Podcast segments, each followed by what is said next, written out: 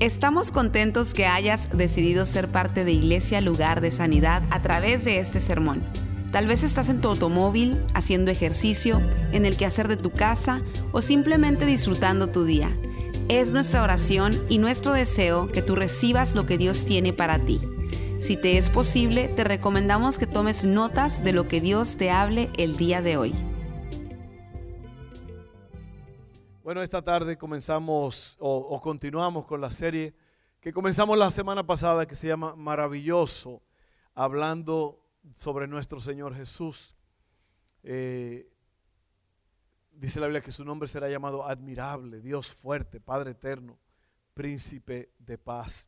Y antes de continuar, ¿quién nos visita por primera vez? Alguien nada más levante la mano, nada más yo quiero ver su mano, no lo voy a hacer que se levante ni nada. Ah. All right. Aquí hay tres personas que son ah, grandes amigos de muchos años. Eh, Mr. Leo, Brandon y Christopher. Uh, can you stand up real quick, guys? Vamos a dar un aplauso a ellos. You may be seated. Ellos son grandes amigos de 30 años. Eh, la mamá de estos muchachos y esposa de ellos falleció esta semana y nosotros tuvimos el funeral aquí, tuvimos el gran honor de servirles a ellos. Y cuando Brandon, la camisa blanca, eh, cuando ellos, nosotros éramos los pastores de ellos por muchos años, cuando ellos llegaron a nuestra casa la primera vez, dejaron a Brandon dormido, tenía unos meses, como seis meses. Y estábamos nosotros en la sala, vivíamos en un segundo piso, y de repente se oyó un ruido. ¡Brum! Brandon en el piso tirado. Seis meses se cayó de la cama. Y fue un susto que nos dio. Pero mira, estos son hombres ya, wow, son hombres hechos y derechos. Y para nosotros es un gran honor tenerlo. It's a great honor to have you here, guys. We are so glad that you're here. And may God bless you, and we are here to serve you. Estamos aquí para servirles, all right? Bueno, vamos a continuar en el servicio eh, eh, este, este tiempo maravilloso. Eh, y hoy yo quiero hablar sobre llenos de gozo. Ese es el subtítulo de la, de la, del mensaje. Y yo voy a definir por un momento lo que es el gozo. Yo quiero definir esa palabra porque el gozo no se puede, no es felicidad. Porque la felicidad es, es variante. La persona dice yo soy feliz si algo pasa. Yo me siento muy feliz porque esto y aquellos. El gozo no depende de situaciones externas, ¿ok? Sino que el gozo es un fruto del Espíritu que está dentro de nosotros y tenemos que saber exactamente qué es lo que es esto. La definición normal del, del ah, ¿cómo se llama? Que nos da el diccionario es gozo, sentimiento de complacencia en la posesión, recuerdo o esperanza de bienes o cosas. Alegría del ánimo, sentimiento grato y vivo producido por un motivo placentero que por lo común se manifiesta con signos exteriores. Pero en realidad, cuando uno le sirve a Dios, el gozo es la energía interior que hace que la vida sea placentera y agradable. Hay una gran diferencia ahí. Y yo voy a estar hablando hoy sobre los pastores que recibieron al ángel que les dio las buenas nuevas de salvación. Vamos a estar leyendo allí en un momento. Pero yo quería definir la palabra gozo porque el gozo es la energía, es el motor que hace que la vida sea placentera y agradable a pesar de lo que esté pasando. Lo opuesto al gozo es miseria y desesperación. Eso es lo opuesto al gozo. La miseria, las personas que no tienen gozo se sienten miserables y dicen, la vida es terrible. La vida es terrible. Los que están desesperados por falta de gozo dicen, nunca mejorará la situación. Esto es lo que así piensa muchas personas. La vida es terrible, nunca mejorará mi situación. La otra cosa es todo está mal, porque algo está mal. Piensen en eso por un momento. Todo, personas piensan, todo está mal porque algo está mal. Y no es así. O lo que falta arruina todo lo demás. Yo siempre he dicho que hay personas que tienen 99% de las cosas y un por ciento que le falta hace que la vida sea miserable y se olviden de disfrutar todas las cosas que tienen. Las personas que no tienen gozo se sienten atoradas, sin poder ir a ningún lado. Vamos a leer en Lucas 2, 8 al 14 entonces. Gozo. El gozo es un motor, es un fruto, es algo que se produce a través de una relación con Dios. La Biblia dice que si nosotros seguimos al Espíritu Santo, se van a manifestar los frutos del Espíritu. Amor, gozo y paz, que tienen que ver con uno mismo. Amor, gozo y paz. Eso es algo personal. Gozo. Lucas 2, 8 al 14. ¿Listos? Dice, en esa región había unos pastores que pasaban la noche en el campo, turnándose para cuidar sus rebaños. Sucedió que un ángel del Señor se les apareció, la gloria del Señor los envolvió en su luz y se llenaron de temor. Pero el ángel les dijo, no tengan miedo, miren que les traigo buenas noticias que serán motivo de mucha alegría para todo el pueblo. Hoy les ha nacido en la ciudad de David un Salvador que es Cristo el Señor. Esto les servirá de señal. Encontrarán a un niño envuelto en pañales y acostado en un pesebre. De repente apareció una multitud de ángeles del cielo que alababan a Dios y decían, Gloria a Dios en las alturas y en la tierra paz a los que gozan de su buena voluntad. Cuando los ángeles se fueron al cielo, los pastores se dijeron unos a otros, vamos a Belén a ver esto que ha pasado y que el Señor nos ha dado a conocer. Así que fueron deprisa y encontraron a María y a José y al niño que estaba acostado en el pesebre. Cuando vieron al niño contaron lo que les habían dicho acerca de él. Y cuando y cuantos lo oyeron y cuantos lo oyeron se asombraron de lo que los pastores decían. María por su parte guardaba todas estas cosas en su corazón y meditaba acerca de ellas. Los pastores regresaron glorificando y alabando a Dios por lo que habían visto y oído, pues todo sucedió tal como se les había dicho. Tres cosas que podemos ver en esta historia y es que podemos ver y conocer el verdadero gozo. El verdadero gozo. El verdadero gozo comienza con el Evangelio, que quiere decir buenas noticias o buenas nuevas. Y lo que el Evangelio es, esa palabra Evangelio es muy importante porque cuando nosotros oímos el Evangelio de Jesucristo o los cuatro Evangelios, muchas veces no sabemos lo que quiere decir la palabra Evangelio. Le voy a decir lo que es. La palabra Evangelio es una palabra que significa buenas noticias y se daban cuando el ejército romano vencía en la batalla esas batallas eran muy violentas y muy fuertes. A lo mejor usted lo ha visto en algunas películas, cómo se lanzaban un ejército entero y era una matanza, una brutalidad. Estas batallas eran fuertes y ganar estas batallas no era fácil. Se necesitaba muchísima estrategia.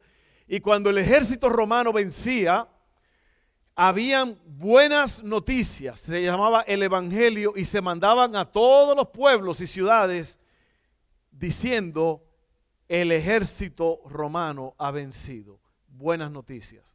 Esa es la buena noticia del, del ejército romano. Pero el Evangelio de Jesucristo es buenas noticias de que se nos ha dado un Salvador, como le dijeron ellos a los pastores.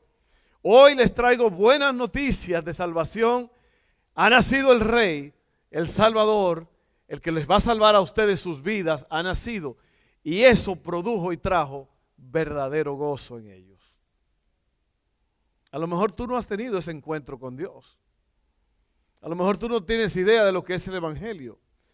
A lo mejor tu vida cristiana es un poco mediocre. La palabra mediocre quiere decir entre medio, entre dos, de calidad mediana. Pero déjame, voy a contarte te voy a contar una historia. El Evangelio es la historia de quién es Jesús, qué ha hecho y qué hará. Las buenas nuevas resaltan más cuando sabemos cuáles son las malas noticias. Para apreciar plenamente las buenas noticias, primero debemos conocer la mala noticia. La mala noticia es que somos pecadores, que hemos violado los mandamientos de Dios, nos hemos quedado cortos en cuanto a los estándares de Dios. Dice la Biblia, por cuanto todos pecaron y están destituidos, alejados de la gloria de Dios. Y el único que te puede acercar, el único que te puede dar vida es Jesucristo. Eso suena un poco simple, pero es una realidad tan grande. Y yo estaba pensando ayer que muchas veces nosotros, eh, nosotros no le damos importancia a las cosas más placenteras y grandes de la vida, por ejemplo, como el agua. ¿Cuántos de ustedes, por ejemplo, yo estaba llenando la cafetera ayer de, de agua y yo decía, wow, qué líquido más precioso este. Sin agua no hay café. Imagínese uno comiendo café así molido tragándose todos esos granitos de café. No, pero yo estaba pensando, wow, nosotros abrimos esa llave y nosotros decimos oh, agua, pero eso es lo que te sostiene. Vive un día, dos sin agua, tres días. A ver qué te va a pasar. ¿Cuántos de ustedes pueden orinar bien? O usar el número dos. Usted sabía que eso es un gran privilegio pero no pensamos. Usted sabe que cuando usted hace el número uno y el número dos, usted se está liberando de un montón de cosas. Se está liberando de toxinas, se está liberando de un montón de cosas y eso es grande. Si el número dos se cierra, usted se muere en pocos días. Si el número uno se cierra, usted se intoxica, muere intoxicado. Pero esos son los grandes privilegios de la vida. Así que cuando usted vaya a usar el número uno y el número dos, dígale gracias, Señor. Gracias por esa habilidad que tengo. Cuando agarre agua, wow, el líquido de oro de Dios. All Pero así pasa con el Evangelio. La gente, eh, ahí están sentados en las bancas, como ustedes ahora. Eh, la gente, qué bueno, Dios, Dios te bendiga. Dios, ay, que Dios. Pero la gente no se ponen a pensar en lo grande que es el Evangelio de Jesucristo. Que alguien, oiga, oiga bien, la vida eterna no se acaba. O sea, la vida eterna quiere decir que usted nació en esta tierra y usted nunca, nunca se va a morir. O sea, usted se puede morir aquí en la tierra, su cuerpo, pero su, su alma sigue vivo por toda la eternidad. Y lo que determina dónde tú vas a pasar la eternidad es si tú has aceptado ese regalo, esa buena nueva de salvación. Amén. Eso hay que hacerlo, dice la Biblia, con la boca confiesas y que con el corazón crees para salvación. Que si tú crees que Jesucristo es el Señor y que Dios le levantó de los muertos, serás salvo. No comete el grave error de pensar que porque su papá y su mamá son cristianos, que ya usted heredó la vida eterna. Dios no tiene nietos. Dios tiene hijos. Amén. Entonces, el verdadero gozo, oiga bien, no hay nada que podamos hacer para arreglar eso. Ninguna cosa puede en este mundo arreglar el problema del pecado, pero Jesucristo lo arregló. Jesucristo venció la muerte en la cruz. Jesucristo le, le, pisó la cabeza a Satanás en la cruz del Calvario. Y ahora nosotros podemos tener vida eterna, vida en abundancia, vida que nunca se acaba gracias al Evangelio de Jesucristo. Esas son las buenas nuevas y eso es lo que produce el verdadero gozo. Amén. Número dos. El verdadero gozo es contagioso, así como lo son las gentes negativas. No hay peor cosa que vivir con una persona negativa. No hay peor cosa que trabajar con personas negativas. No hay cosa peor que oír a una persona negativa que siempre en vez de alabanza lo que tienen son quejabanzas. Personas que dicen no se puede. Personas que viven amargadas, personas tristes, Alguien dijo que el puerco espín pasó la noche solo porque todas sus espinas no permitían que nadie estuviera con él. Y hay personas que son así negativas, muy negativas. Y no hay cosa peor que vivir con una persona negativa. No hay cosa mejor que vivir con alguien que te diga, ah, todo va a estar bien. Por eso yo ando mucho con Carlos Luciano, porque él siempre dice, todo está bien. Él es positivo. el verdadero gozo es contagioso. Miren eso, la Biblia dice en Juan 7. No, perdón. El verdadero gozo es algo que se transmite. ¿Cuántos de ustedes han oído la palabra contagioso? Contagioso es de enfermedades. Y lo que dice es que una persona enferma puede transmitir la enfermedad, si es transmitible, y, por algún objeto. Usted toca algo que a una persona enferma tocó, una persona que tenía la gripa o lo que sea, y eso, esos gérmenes ahora se le transmiten a ustedes. Eso se llama contagioso, que usted agarra lo que el otro tenía. Pues así mismo, pero de una forma positiva, es el gozo. El gozo contagia, el gozo se transmite. Cuando estos hombres oyeron estas noticias, ellos fueron corriendo a Jerusalén o a Belén y le dijeron a María y a José, wow, se aparecieron unos ángeles y cosas grandes han pasado y usted va a ver que al final de la historia otra vez ellos salen contentísimos. ¿Por qué? Porque los ángeles tenían una buena noticia. Los ángeles contagiaron el gozo a ellos. Los ángeles dijeron, te traemos buenas nuevas de gran gozo. Hoy nace o, le, ha nacido el Salvador del mundo. Y esas buenas noticias, cuando usted la oye, usted va y le dice a otro. La Biblia dice que, la, salvación es como la persona que encuentra un tesoro.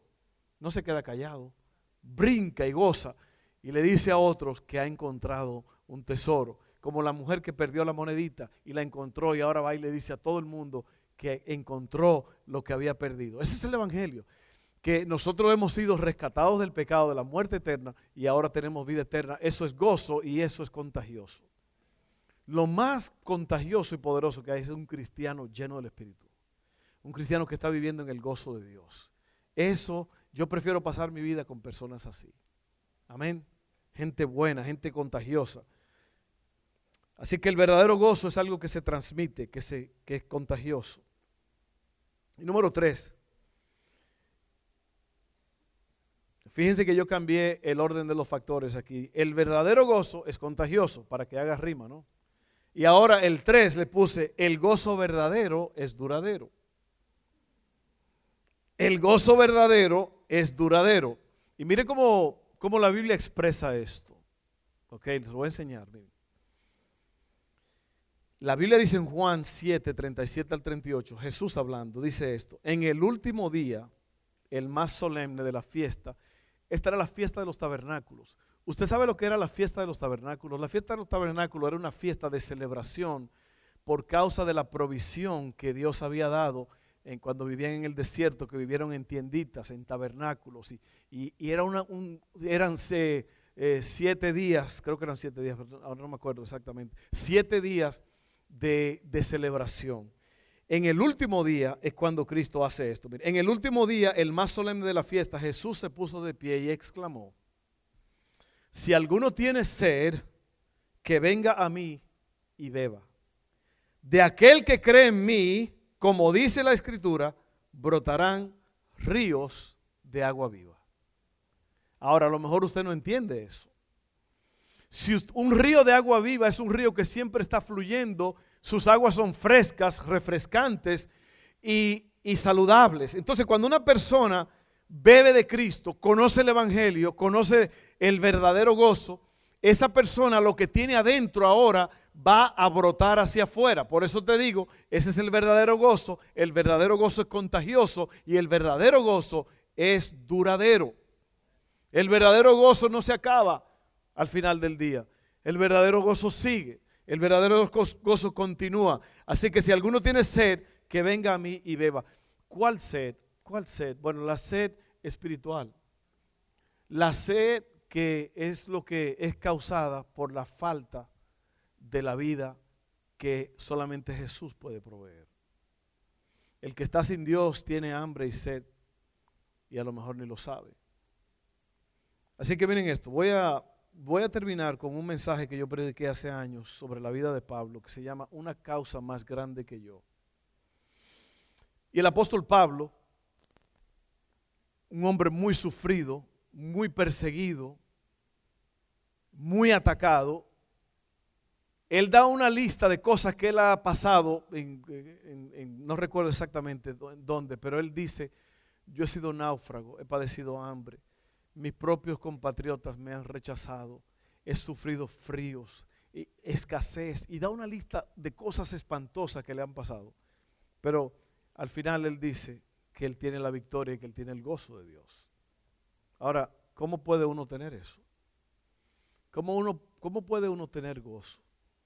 Porque yo creo que estas cosas, la mayoría de los cristianos, eh, incluso yo, yo le he dicho muchas veces que se ha, se ha hecho una encuesta nacional en la nación para determinar qué porcentaje de cristianos han encontrado en realidad a Dios y viven para Él y están enamorados, están aferrados y sus vidas dependen totalmente de Dios. 3%. 3%. ¿Sabe por qué? Porque las personas, los cristianos también no entienden cómo es que trabaja la vida de Dios. La gente piensa, aún dentro de la iglesia, que el gozo viene si todo me está yendo bien. Y eso es todo lo opuesto.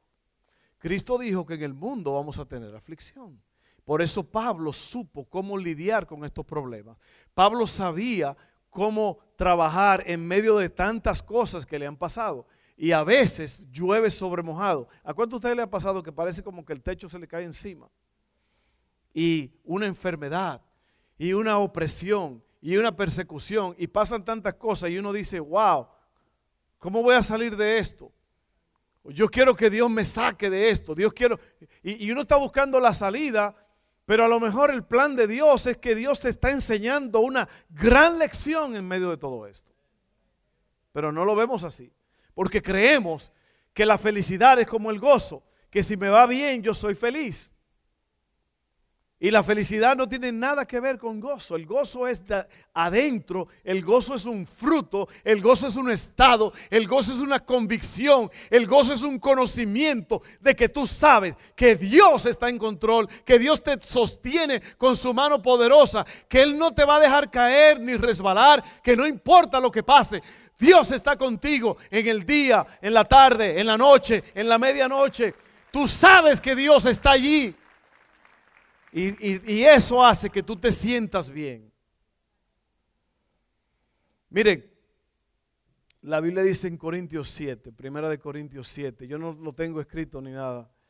Hay una escritura que parece un poco rara y fuerte. Dice, los que están casados vivan como si no tuvieran mujer. Ahora, no agarren idea ninguno de ustedes hombres ahora. Los que lloran como si no lloraran.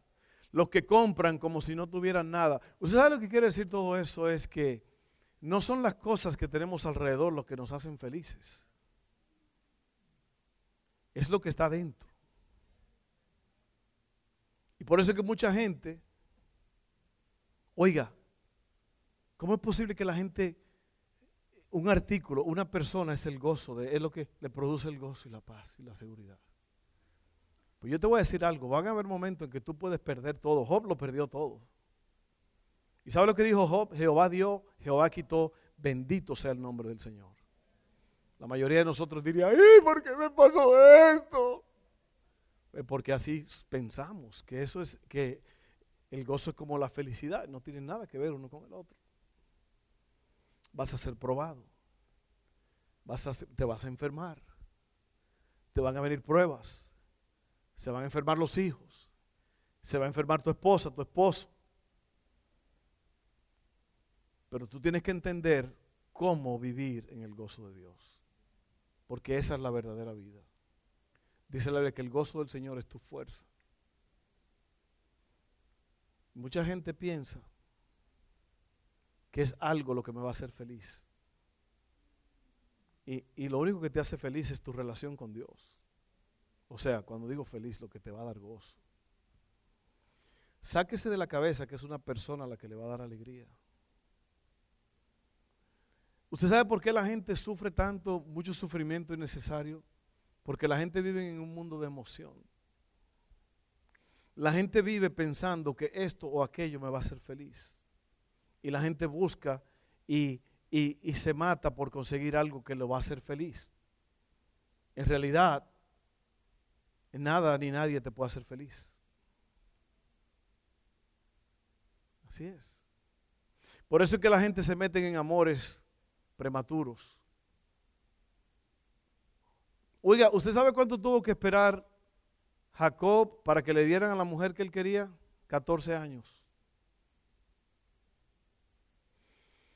Él quería a Raquel, pero le dieron a Lea.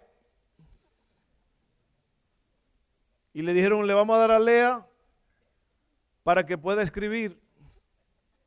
Mientras usted lea, escribe. No.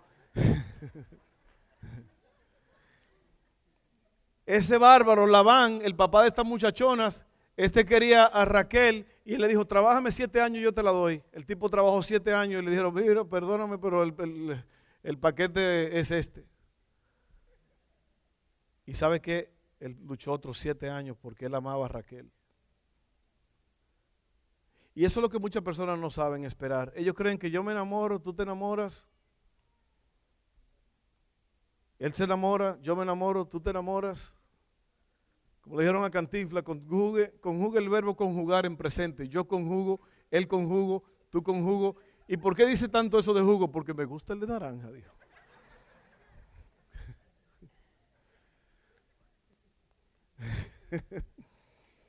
y yo, déjeme darle una lección de por vida.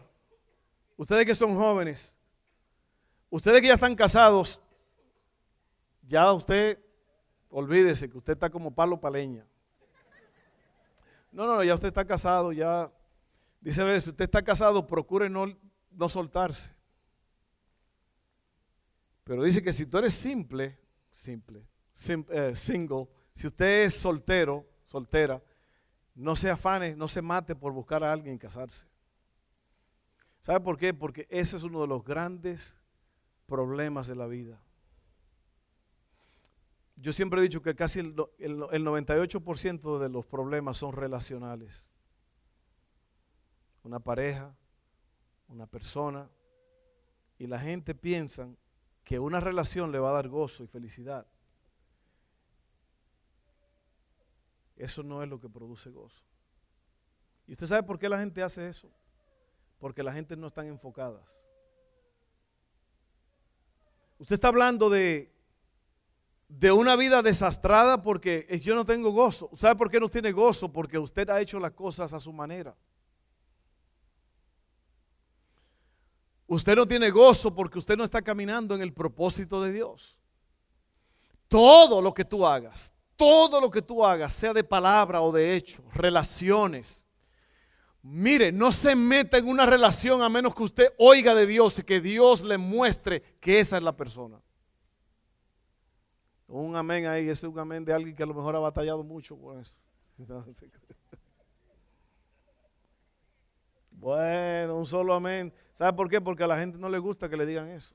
No, no, yo estoy enamorado. Yo, y yo, no, no, no, tú eres loco, yo, yo, yo, yo no, no, yo me enamoré y, ya, yo no como, yo no bebo, no respiro, yo, yo, yo, yo, yo, yo, no, no, no, oiga, evite eso porque eso es lo que causa problemas. Usted quiere un bajón de nota, usted quiere que el gozo se le vaya, se le desaparezca, métase en una relación que no está aprobada por Dios. Y usted va a saber lo que es el diablo en bicicleta. Así es, así es una, locura y, oiga, cálmese. Hay personas que, que, que apenas conocen a alguien y ya se quieren casar a los tres días. Conozca a la persona, no se meta en ese error. Conozca a la persona. Espere los siete años. 14. 14 años. No, no, no, es que ya, ya, ya, ya, yo quiero comer el, pastel antes de la boda. Bueno. ¿Y qué te pasa? No me han llamado.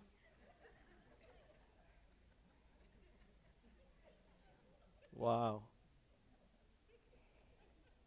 una causa más grande que yo. Estos son los cinco secretos de Pablo.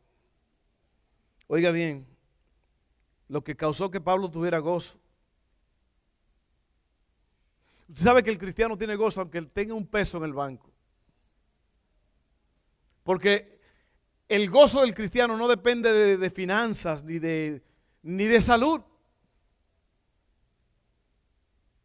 Porque se los digo, la piña se va a poner agria. Se lo estoy diciendo. Usted está muy equivocado si usted cree que el gozo es causado por las circunstancias. Las circunstancias no causan gozo. Las circunstancias nada más te dicen dónde tú estás parado. Amén. Cinco cosas que tenía Pablo. Ya, ya estamos cerrando, aterrizando el avión. Número uno, estaba comprometido con una causa más grande que él mismo. Su vida entera estaba dedicada al cumplimiento de su divino llamamiento. Y usted sabe lo que pasa, hay personas que tienen un llamado y por una persona, por un trabajo, por un asunto, pierden ese llamado. Pablo estaba comprometido con ese llamado y no dejaba que nada ni nadie se interpusiera en eso. Estaba comprometido con una causa más grande que él mismo. ¿Y a quién le perteneces tú? Dímelo tú, cristiano, ¿a quién le perteneces tú? Alex, ¿a quién tú le perteneces? Al Señor. Entonces, todo lo que tú haces, sea de palabra o de hecho, tú tienes que tener una convicción de que Dios está detrás del asunto. Trabajo, familia, nuevas amistades, todo tiene que estar filtrado si el Señor quiere esto. Usted ve, entonces lo que pasa es que las personas pierden el llamado, pierden los estribos, porque se meten a hacer cosas que Dios nunca les llamó a hacer. Se meten en una relación con una persona que Dios nunca les dijo que tenían luz verde para meterse con esa persona. Usted no ha habido, usted no conoce, usted no sabe, usted no sabe las personas que yo conozco que se maldijeron su vida porque se metieron en una relación prematura. Estaba comprometido con una causa más grande que él mismo. Número dos, tenía el corazón de un siervo. No preguntaba qué podía hacer la gente por él, sino qué podía hacer él por la gente. O porque hay personas que viven pensando que alguien tiene que hacer algo por mí, alguien tiene que darme gozo y paz y alegría. Yo espero que la gente me hagan feliz. Le voy a decir una cosa, despiértese y huela el café. No espere nada de la gente. Usted haga algo por la gente y no espere nada de la gente. Amén. Si no, va a perder su gozo. Número tres, aprendió el valor de estar relacionado con los demás. Amaba a la gente más que a las cosas. O yo, amaba a la gente más que a las cosas. No es lo que alguien te puede dar. Número cuatro, aprendió a ser agradecido. Tenía un profundo aprecio por la vida. En vez de lamentarse por lo que había perdido, daba gracias por lo que tenía. Oiga bien. Y por último, practicó el arte sagrado de disfrutar las cosas comunes. Experimentó contentamiento en todas y cualquiera de las circunstancias.